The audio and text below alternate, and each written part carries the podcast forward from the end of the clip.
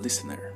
In this episode today, we're gonna talk about a place that I really enjoy. It's a place that I never went to, but I really, really desire to go.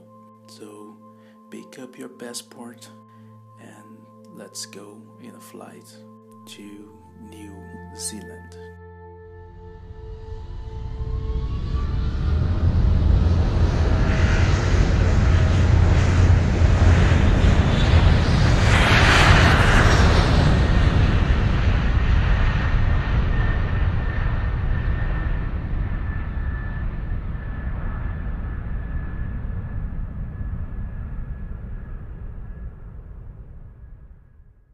But we're not gonna talk about New Zealand exactly.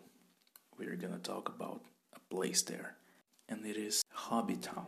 Hobbiton is a place that was built for the recordings of The Hobbit, and for you who really like Lord of the Rings as much as I do, uh, you should really go there.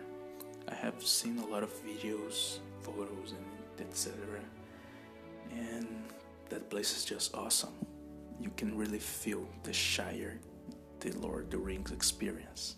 And there's not much to talk, it's just a really beautiful place, re- really beautiful landscape. You're gonna love it, I'm sure of it.